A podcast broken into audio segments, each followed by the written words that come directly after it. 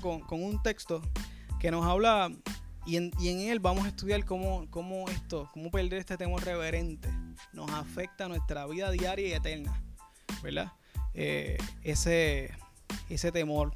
Vamos a Hechos 12, Hechos 12, 28 al 29. Hechos 12 del Hebreos, perdóname, Hebreos. Sí, Casey está mirando ahí las anotaciones, no, Hebreos, perdóname, Casey, Hebreos. 12, 28 al 29.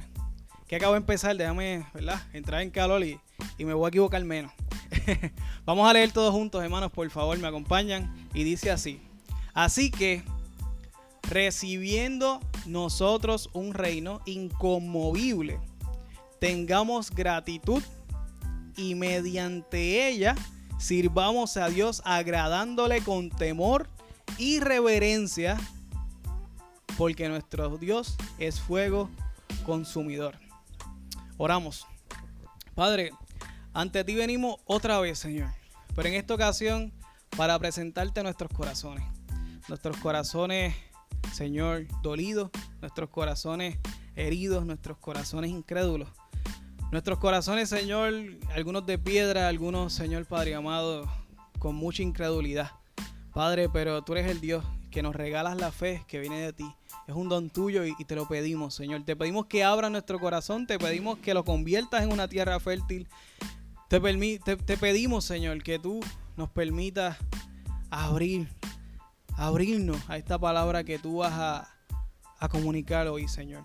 Y te pido, por favor, que, que, que no sea yo un instrumento eh, para limitarte a ti, sino que, tú me uses tal y como tú quieres, Señor. Padre amado, y que yo no sea una piedra de tropiezo para mis hermanos, sino que seas tú, Señor, eh, glorificándote en este día y glorificándote en el fruto de la palabra que hoy se siembra en nuestros corazones. Te lo pedimos y confiamos en ti en el nombre de Jesús. Amén. Temor reverente. Eh, esta palabra es un poco compleja para nosotros entenderla y traducirla, porque viene de un griego que significa las dos palabras. Es como accountability, ¿verdad? Accountability en inglés es una palabra que, se puede jalar por los pelos al español, pero jamás y nunca va a poder eh, llenar lo que significa accountability. Se puede decir rendición de cuentas. Eh, eh, la palabra temor en griego significa temor reverente y el significado literal de esta palabra en griego es precaución. Y viene de la raíz hablar bien. Como raro, ¿verdad? Cuando tratamos al español y tratamos de, ver, ¿verdad? El significado de esta palabra temor reverente o de esta frase, una palabra en griego, ¿verdad? En español lo trabajamos con una frase. En inglés se dice eh, godly fear eh, miedo, ¿verdad? Miedo, miedo a Dios o miedo de Dios o temor de Dios también lo podemos traducir de esa forma. En español lidiamos entre dos palabras, entre miedo y entre respeto. Los que piensan que temor reverente se inclina más por el miedo, eh, dicen, pues seguro que hay que tener miedo si él es fuego consumidor, ¿verdad? Y y él es un Dios celoso, y él es un Dios todopoderoso y, somos pecadores y lo que merecemos es el infierno, lo cual es cierto. Los que ah, se van más porque temor reverente tiene que ver más con respeto. Dicen, no, no, lo que pasa es que aunque Él es un Dios, ¿verdad? Fuego consumidor, Él me dijo que me acercara con confianza. Y Él dijo que Él es mi padre y que eres mi amigo. ¿Ves? Entonces estamos entre esas dos palabras, pero la realidad es que ninguna de las dos es la palabra. La palabra es temor reverente, no es ni miedo ni respeto, es temor reverente. Ella tiene su propio significado. ¿verdad? Eh, y a mí me gusta definirla, para mí, no estoy diciendo que esta es una buena definición, sino que me gusta verla como estar consciente de quién soy yo y quién es Dios. ¿Verdad? Estar consciente de quién soy yo, pecador, que merezco el infierno, que trato todos los días de imitar más a Cristo y, cada vez más fallo y necesito más de su gracia. Y recordar una pelea con este, con este micrófono. Y recordar quién es Dios me ayuda a recordar que Él es todopoderoso, ¿verdad? Y que yo estoy sometido ante Él. Y que aunque Él murió por mí, me ama y me dice que soy su amigo, Él es Dios. ¿Ok? Y a mí me gusta, ¿verdad? Definirlo de esa forma. Y vamos a ir en tres áreas de nuestra vida, especialmente de las relaciones, cómo perder el temor reverente afecta tres relaciones. Mi relación con los otros, mi relación conmigo mismo y mi relación con Dios. Pero antes de eso, quiero diferenciar dos temores. Hay un temor reverente que deben tener los cristianos, los nacidos de nuevo, los hijos de Dios. Y otro temor muy distinto a aquellos que no son cristianos, que no son nacidos de nuevo y que no han aceptado a Cristo como su Salvador. Los que no son cristianos deben temer bien fuerte. Hebreos 10, 31 dice, a ver si lo puedes poner, horrenda cosa es caer en manos del Dios vivo. Déjamelo ahí por un momento. Este, este verso, que horrendo, eh, se refiere a los no creyentes, a los que no han aceptado a Cristo como Salvador, a los que no han dado ese paso de fe nunca en su vida. Y recuerdo una predicación que Jonathan Edwards, uno de los responsables de uno de los grandes avivamientos eh, por allá por 1741, predicó un sermón que fue bien famoso, y hasta hoy lo estoy citando, que le, puso pecadores en manos de un Dios airado. Ese sermón es bien particular y fue bien particular porque se tardó muchísimo en predicarlo, porque constantemente la gente llegaba al púlpito gritando, ¿qué tengo que hacer para salvarme? Porque le cayó un terror, un temor de Dios en sus vidas y se tardó y lo interrumpían y lo interrumpían y la gente se agarraba de las sillas para no caer, sino morirse y caer en el infierno. Y se cuentan muchas cosas de ese día, de, ese, de esa predicación que detonó un avivamiento en todo Boston, Estados Unidos. ¿Por qué los pecadores deben temer y por qué el temor de un pecador cuando hablo de pecador, hablo de un pecador no arrepentido, ¿verdad? Porque todos somos pecadores. Pero cuando Jonathan Edwards se refiere, y cuando ahora voy a estar citando muchas de sus frases del texto, se refiere al temor del pecador, se refiere a los no creyentes, a los no convertidos. Dice, no existe nada que pueda salvar a los pecadores del infierno, solo el deseo y el amor de Dios. Dios puede enviar a los pecadores al infierno en cualquier momento. Los pecadores se merecen ir al infierno. Los pecadores en este momento sufren una condena de Dios en el infierno. Y los pecadores en este momento sufren una condena del infierno en la tierra. Todos los que hagan los pecadores para salvarse a sí mismos y salvarse del castigo no sirve de nada si no aceptan a Cristo y continúan rechazando a Cristo. Nunca eh, Dios nunca ha prometido salvar del infierno excepto a través de Cristo. Y así por el estilo fue predicando, ¿verdad? Eh, por, más de casi dos horas.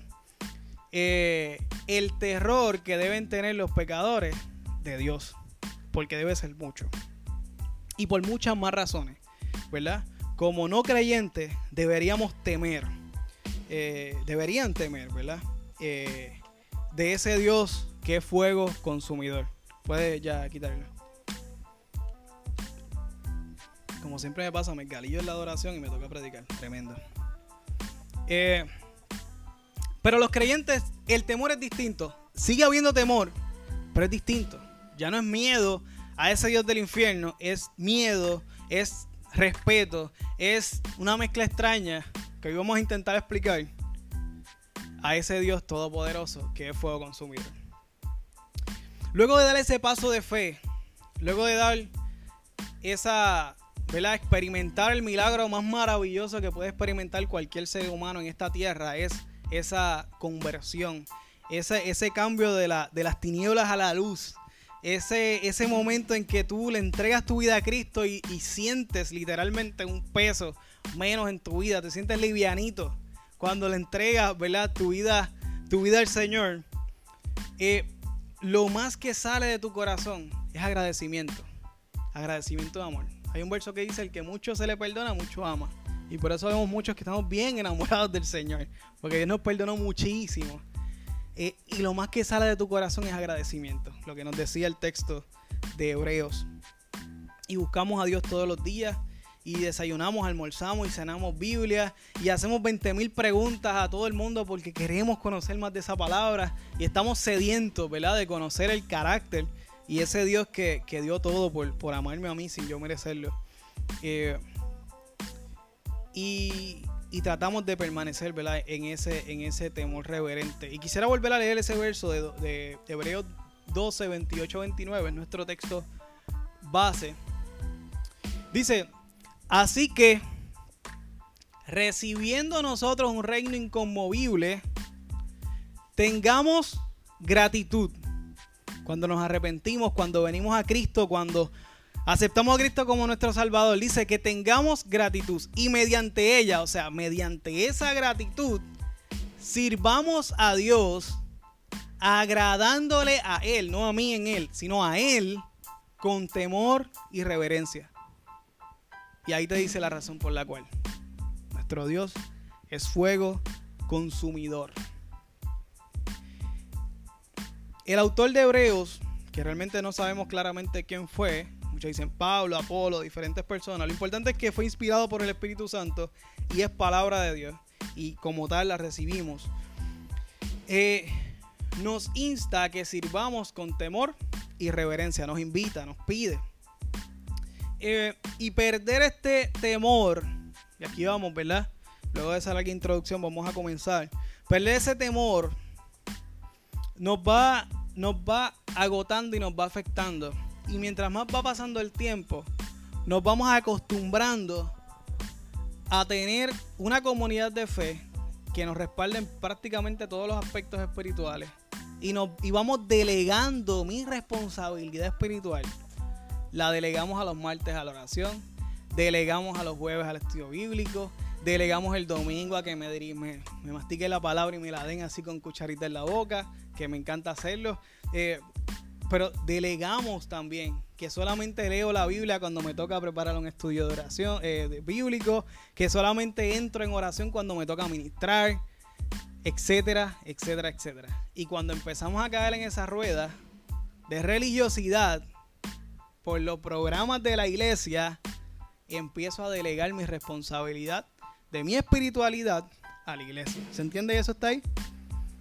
Y mi temor reverente lo empiezo a perder porque empiezo a pensar que mi Salvador es el programa de la iglesia y no Cristo, y no mi relación con Él. Y eso es muy peligroso. Y esa palabra se traduce como precaución por una razón. Y hoy vamos a levantar muchas alertas, muchas banderas de precaución. Y poco a poco vamos a deslizarnos. Y lo peor de todo es que no tenemos un relojito como el de la gasolina, que estamos enti espiritualmente. No, no existe tal cosa como enti de temor a Dios. Y tú empiezas a vivir tu vida y poco a poco te vas deslizando. Como Sansón se fue deslizando, ¿verdad? hasta que miró para el lado, empezó a mirar la filistea, eh, empezó a hacer paris con ellos, hasta que terminó acostándose con la filistea sin pelo y sin fuerza. Igual que David, eso lo ven, ¿verdad? Lo pueden ver en jueces 13. David, eso lo van a ver en, en Primera de Samuel 16. Fue mirando por la ventana, fue deslizando y deslizando hasta que se encontró planificando cómo matar al esposo de la mujer que estaba ligándose por la ventana el hombre que derrotó a Goliat y el hombre que tenía el corazón conforme al corazón de Dios. Se fue deslizando, perdiendo el temor. ¿Y eso nos puede pasar a nosotros? Sí. Y hay que aprender a cuidar nuestra salvación con temor y temblor, dice el texto. ¿Cómo este temor reverente afecta a mi relación con los otros? Aquí vamos a darle una, una, una aplicación más práctica a este concepto de temor reverente. En el trabajo, la Biblia nos enseña a que trabajemos más duro cuando no está el jefe que cuando está, ¿cierto? Cierto. La Biblia nos enseña a que todo lo hagamos como para el Señor. Pero si perdemos el temor reverente, eh, no hacemos así. Nos encontramos poniendo más horas de las que trabajamos, si nos toca hacer la nómina abajo, a mano, nos encontramos flaqueando. Si el jefe se va, pues vamos a estirar un poco esto. Y si trabajas por tarea, peor todavía. Nos encontramos no trabajando con excelencia porque es que este jefe, es porque este, este cliente no se merece que yo le dé lo mejor porque él no me trata bien. ¿Verdad? Y, se nos olvida que como creyentes tenemos unos estándares mucho más altos. Y, y si siguiéramos todos los estándares, cuando saliera una plaza, todo el mundo dijera, preferiblemente cristianos. Eso no pasa. ¿Por qué? ¿Por qué preferiblemente cristianos? Porque los, los cristianos se supone que trabajen mejor si no está el jefe, que lo hagan todo para la gloria de Dios, que trabajen más duro, ¿verdad? Todo el tiempo, que den la milla extra. Se supone que sea así, ¿no? Pero perdemos el temor a Dios y se nos olvida que ese requisito y ese mandato estaba allí. O lo recordamos y lo ignoramos. Y empezamos a racionalizar nuestra cabeza. En la familia y amigos, hermano, olvidamos hay que, hay que tratar a nuestros amigos y a nuestros familiares eh, como si tuvieran mayor valor. Eso lo dice la Biblia. Y no solamente a nuestros familiares, a todos. Se nos olvida que, que para amar no hay que esperar nada que tenemos que ir y ser proactivos. Dice la Biblia que si quieres amigos, te muestres amigos, que busques la gente. Reflexionaba el otro día que, hay una herramienta, dos herramientas poderosas que tenemos en nosotros mismos para poder amar y son nuestros oídos. ¿Cuántas veces usamos nuestros oídos para amar? Para escuchar la gente, lo que sea. En el matrimonio, voy a coger un buche porque este está fuerte. En el matrimonio, la esposa se olvida de respetar a su marido.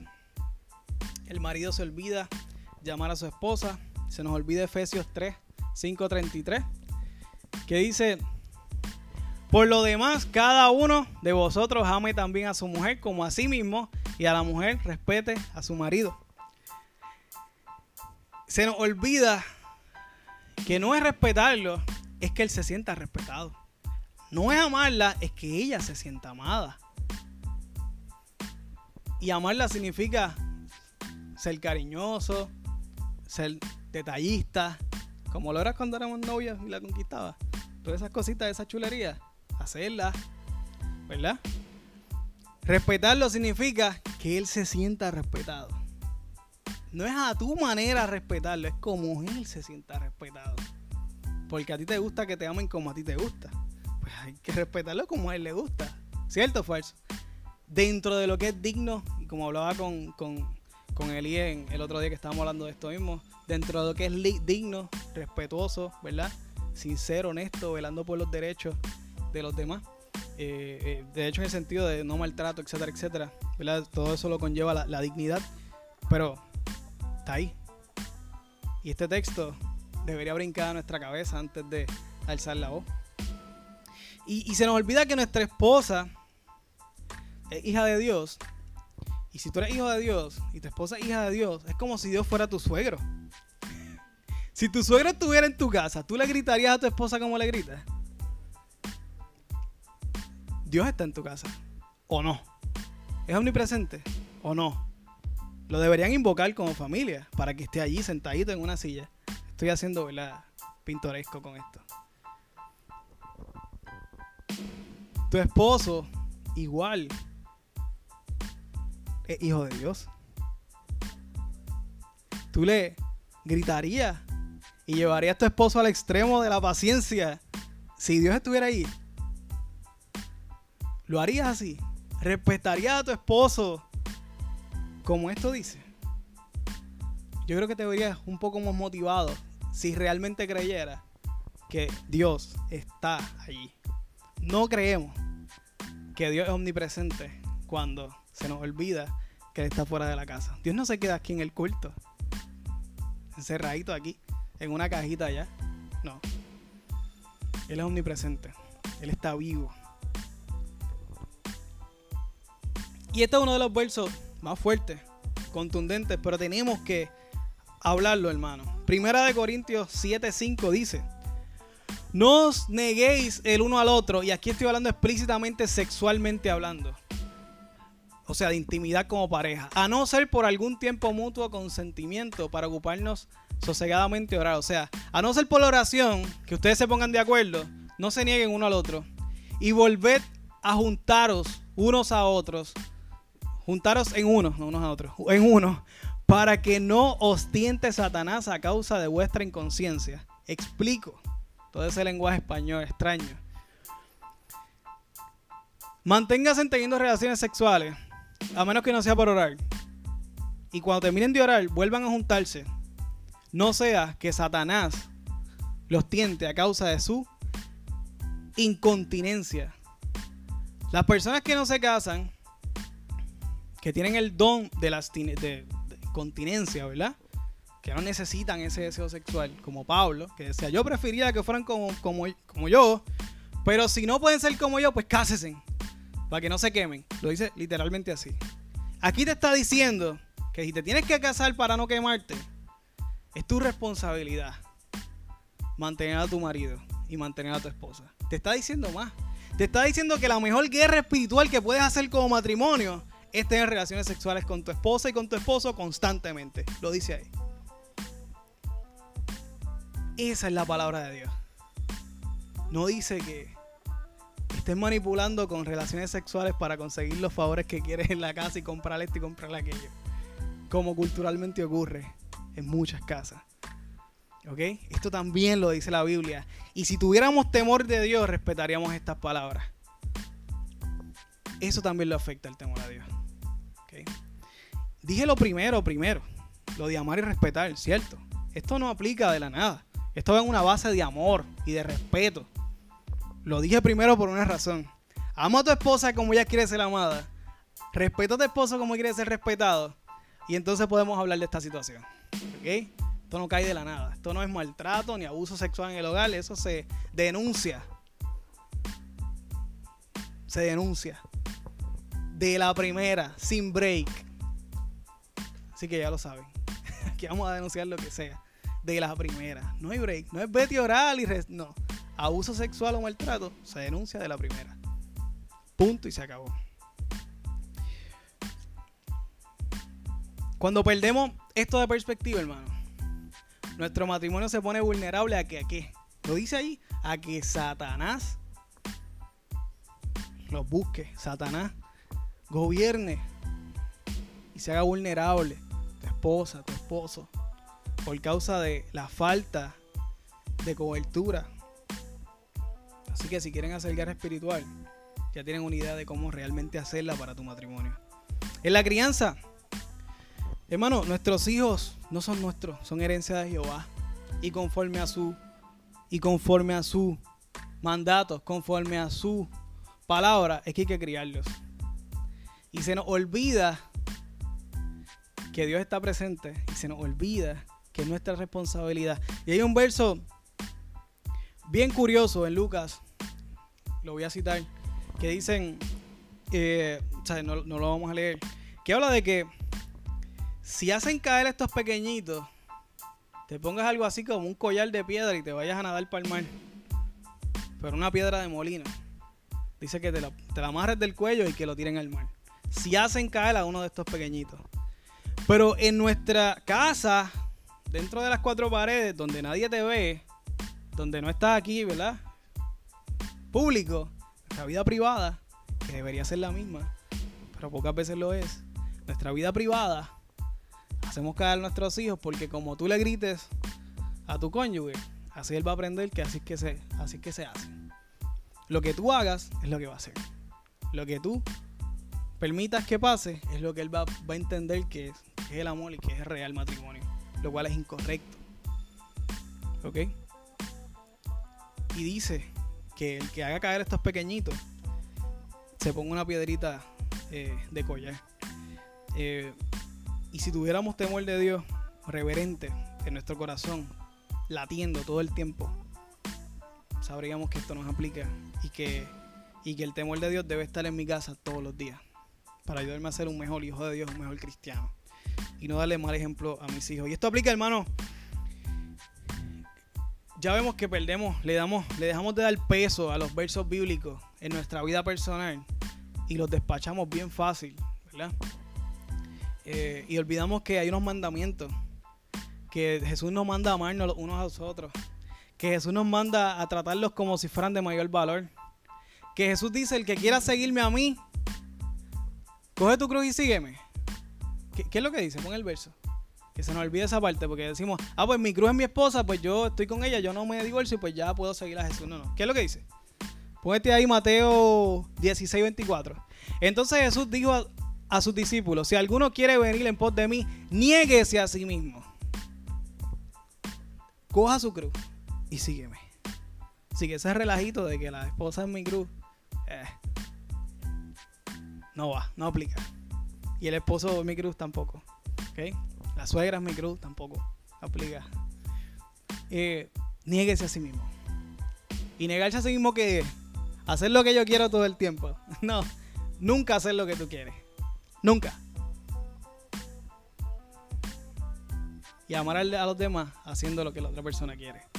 Porque tú esperas que invirtiendo de esa forma, la otra persona en algún momento en su vida va a entender que y haga lo mismo contigo. ¿Ok? Eso es. No es sacarle deudas todo el tiempo. Es amarlo. Simplemente amarlo. Predicarle a las otras personas. Y si, y si hablamos de perder el temor reverente en las posiciones políticas, en los policías, en el Estado, pues, you know. Perder el temor reverente es duro y es horrible para toda la ciudadanía en todas las esferas sociales. Eso es como afecta mi relación con otros. Pero ¿cómo afecta perder el temor reverente con, conmigo mismo?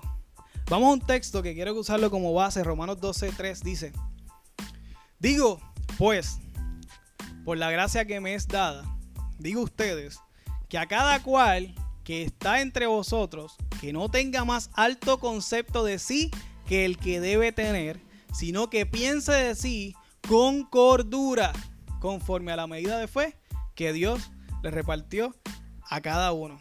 Es imposible obedecer este verso de tener una, ¿cómo dice? Un, un más alto concepto de sí del que debemos tener.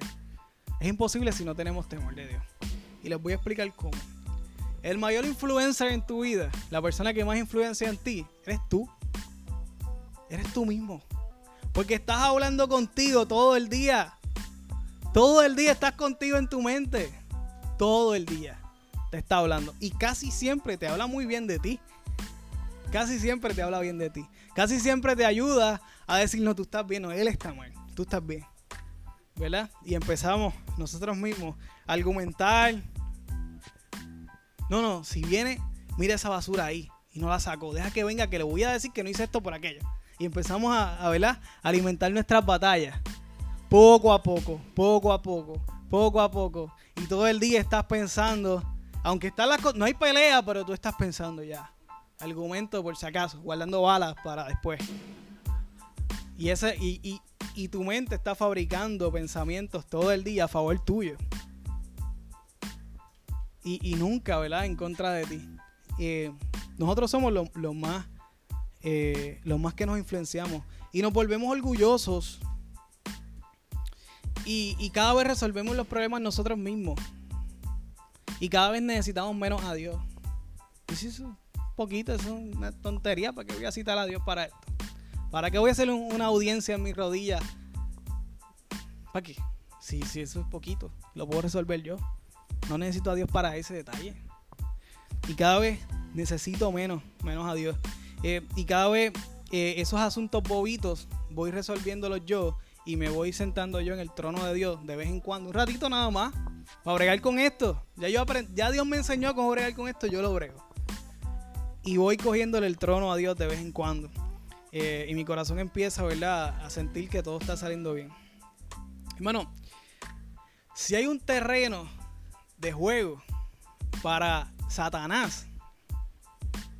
Esto que está aquí. Por algo. Efesios 6:17 dice del yelmo de la salvación. Y la salvación es como. Yo la trabajo de poquito en poquito. No, es por gracia. Yo no la merezco. No merezco nada. Es por gracia y es por fe. Pero si dejo de olvidarme de que es por gracia y es por fe, tengo el yelmo de la salvación puesta. Yo estoy en el trono de mi corazón. Yo me estoy salvando a mí mismo de esta situación, de aquella, de la otra. Y cada vez necesito menos a Dios.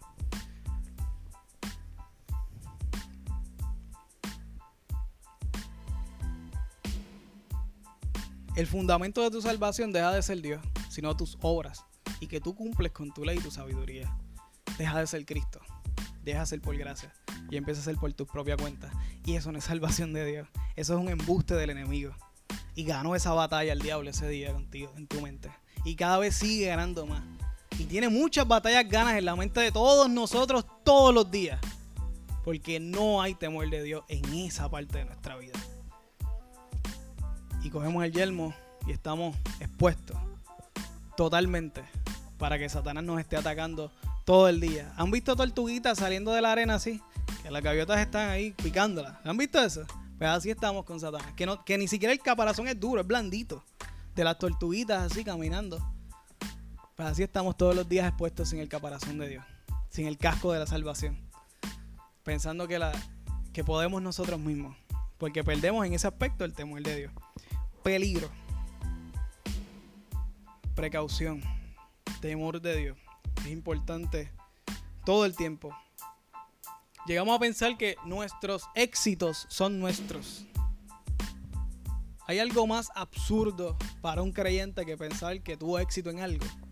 Cuando se supone que por pecador esté en el infierno. Punto. El respiro que estás haciendo ahora es por gracia. Y el que vas a hacer ahora también. ¿Y cómo nos atrevemos a decir que tuvimos un éxito nosotros mismos? Y que no dependimos de Dios en ese aspecto. Eso es perder el temor de Dios. Y pensar que fuiste por ti. Y nos encanta que nos digan, wow, qué bien lo hiciste. Cogiste la gloria de Dios y dice, mira, bolsica en el bolsillo. Porque esto, esto me salió bien. Señor, lo tienes que aceptar. Todo don perfecto y toda buena dádiva. ¿Proviene de dónde? Del cielo, del Padre de las luces. Todo. Lo poquito que puedas tener bueno en ti es de Dios. Nosotros somos malos completamente y absolutamente. Todo bueno es de Dios. Por si acaso. Por si acaso pensabas que tenías algo bueno o suficientemente bueno para poder tener algo de éxito en tu vida, la realidad es que no. Tuviste éxito y no oraste por eso, pero Dios te lo permitió tener. Por su amor y por su gracia. Por su misericordia. Guardar secretos sucios en nuestra vida. Pecados sucios en nuestra vida. Al en algunos temas de nuestra vida estar por encima de la gracia, no necesitar tanto evangelio me encanta, puse un comentario el otro día en Facebook de Timothy Keller, que es un escritor, que dijo, los cristianos necesitan tanto el Evangelio como los que no son creyentes. Y hablaba ahorita eh, con Luis, creo que estábamos hablando de eso, que, que me decía, ya hubiera predicado lo mismo si él predicaba el Evangelio. En el púlpito de la casa, ¿verdad? Debemos predicar el Evangelio aplicado, pero el Evangelio siempre. Siempre necesitamos el Evangelio de la gracia, porque hoy yo me necesito más gracia que ayer. Yo todos los días necesito gracia. Todos los días. Y si a mí se me olvidara un día, yo espero que ustedes me lo recuerden. Porque yo te lo voy a recordar. es mi trabajo. Pero también es tu trabajo. Recordármelo. Somos todos parte de un cuerpo. La cabeza es Cristo. Nosotros somos parte de un cuerpo.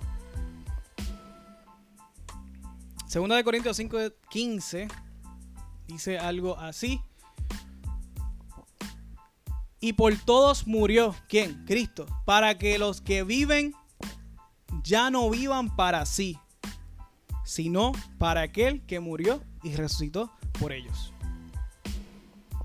Es un buen resumen de lo que hemos estado hablando. Vivimos para Cristo. Vivimos para Él.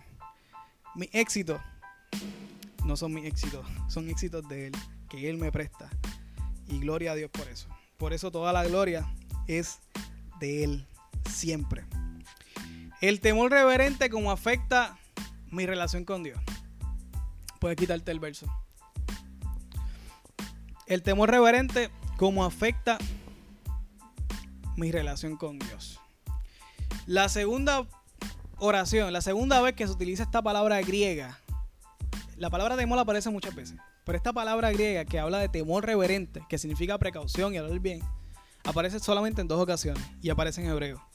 La segunda vez es en Hebreo 5.7 y está describiendo a un evento muy especial en la vida de Jesús y en la vida de la historia de la humanidad. Dice, y Cristo en los días de su carne, ofreciendo ruego y súplica con gran clamor y lágrima, al que lo, al que lo podía librar de la muerte, fue oído a causa de su temor reverente. Aquí vemos, este fue el momento de Getsemaní, que Jesús está sudando sangre, que va a ser crucificado. Aquí es el momento que Dios Jesús mismo está orando a Dios y le pide, pasa de mí esta copa. Ahí dice que fue oído. Pero Dios pasó la copa. No. Dios lo escuchó. Pero no le pasó la copa. ¿Sabes por qué? ¿Sabe a quién le tocaba esa copa? A ti y a mí. A ti y a mí. Y esa copa era morir en una cruz e ir para el infierno por la eternidad, por siempre y para siempre. Lo que merecemos. Pero lo escuchó y como padre lo escuchó por causa de su temor reverente, pero hizo lo que nos convenía a nosotros y no a Dios. Y podrás decir, bueno, sí, él era Jesús. Si como quiera él sabía que él iba a resucitar y iba a estar en la gloria, perfecto, pues pásate por esa cruz. A ver si. Mira, vela a tu hijo gracias a Dios no he tenido ninguna de mis hijas en, ¿verdad? en una hospitalización así tan fuerte, pero los padres que sí han tenido un hijo en un problema bien fuerte de salud, imagínenselo en una cruz. Yo no me imagino eso. Y ahora que tengo hija menos, menos. Pero Dios lo hizo. Y aunque escuchó la oración de su hijo, decidió darle tu copa a él. Tu copa llena de pecados tuyos, pasados, presentes y futuros, a Jesús.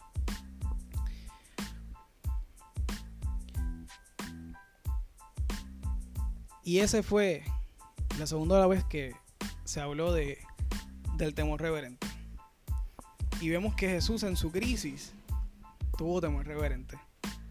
Eh, cuando dejamos de orar como Jesús oró aún en su crisis en todo tiempo, le estamos gritando a Dios que no te necesito tanto como tú piensas o como tú dices, porque yo puedo solo.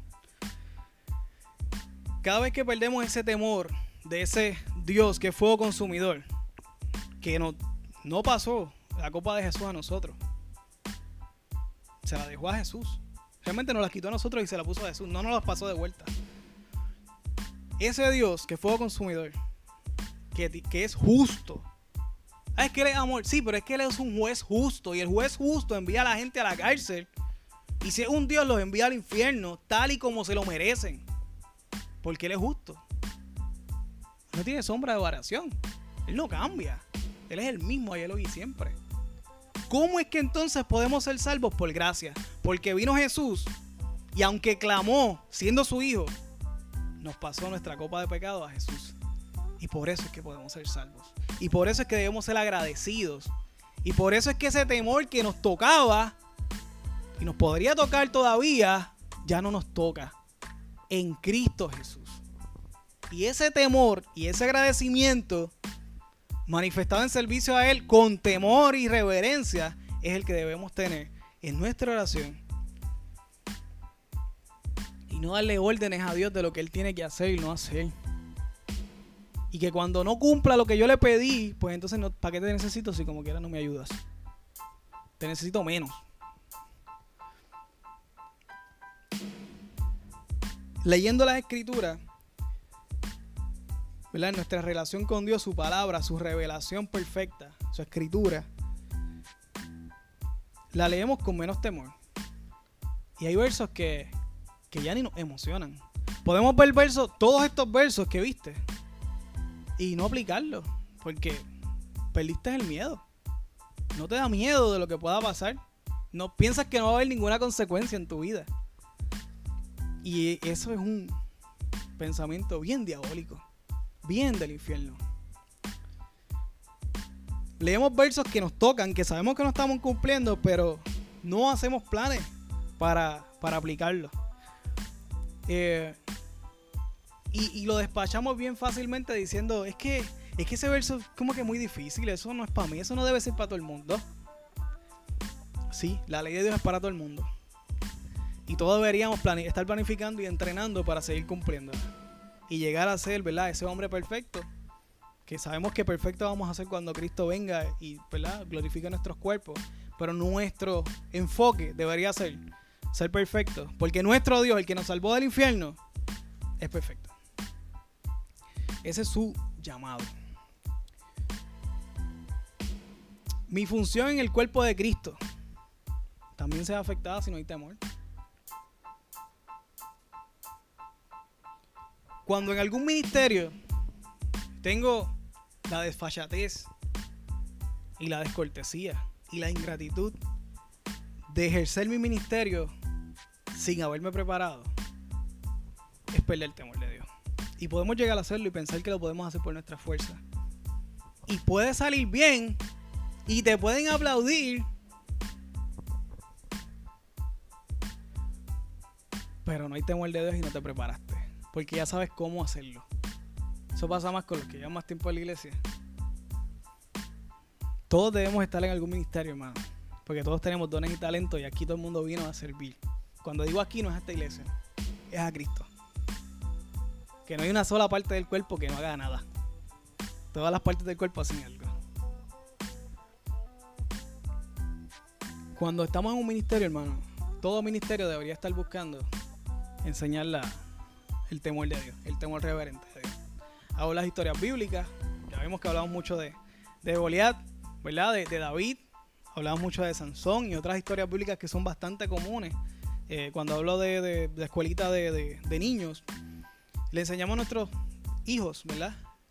Eh, el temor de Dios. Eh, y el temor reverente a Dios. Todo ministerio debería estar enfocado ahí. En la adoración deberíamos enfocar eso, ¿verdad? Y le adoramos a Él, porque le amamos y le admiramos, ¿verdad? Y por eso levantamos nuestras manos y por eso nos ponemos de pie ante Él. Él es omnipresente, seguro. Él estaba aquí antes de que tú llegaras. Él está siempre aquí no en este templo, él es omnipresente, es uno de sus atributos. Y, por eso es que, es que ejercemos nuestras funciones en el cuerpo de Cristo y lo hacemos siempre, o deberíamos ser, deberíamos eh, aplicarla siempre con temor a Dios. Ya voy cerrando y quiero concluir con el primera de Pedro 5, 6, 11. Creo que es un gran eh, resumen. Pedro viejito ya nos escribe esto a nosotros. Nos dice, humillaos pues bajo la poderosa mano de Dios, para que Él os exalte cuando fuere tiempo, echando toda vuestra ansiedad sobre Él, porque Él tiene cuidado de nosotros. Sed sobrios y velad, porque vuestro adversario, el diablo, como león rugiente, anda alrededor buscando a quien devorar, al cual resistid firmes en la fe, sabiendo que los mismos padecimientos se van cumpliendo en vuestros hermanos en todo el mundo. Mas el Dios de toda gloria, que nos llamó a su gloria eterna en Cristo, después que hayáis padecido un poco de tiempo, Él mismo os perfeccione, afirme, fortalezca y establezca. A Él sea la gloria, el imperio, por los siglos de los siglos. Amén. Creo que este verso, estos versos, estos versículos, resumen muy bien lo que, lo que es tener, vivir bajo un temor reverente. Y este Pedro, ya anciano, ya en una de sus últimas cartas, registradas en la Biblia, y sé que habrá escrito muchas más que no se registraron, nos habló de, de varias, varios eh, consejos de vivir bajo su poder. El primero es, tengo cinco, ¿verdad? Saqué cinco de esos once, de esos, de esos versos. Vivir bajo la poderosa mano de Dios. No para que nos aplaste, que debería, para que nos proteja y nos cuide. El otro consejo es que velemos porque el diablo quiere no solo atacarnos, sino devorarnos de ser posible. Destruir todo lo que somos.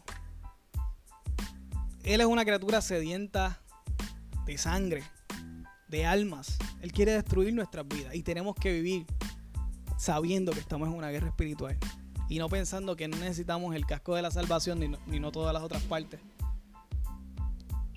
de la armadura de Dios. Que constantemente oremos y arrojemos las cargas a Él.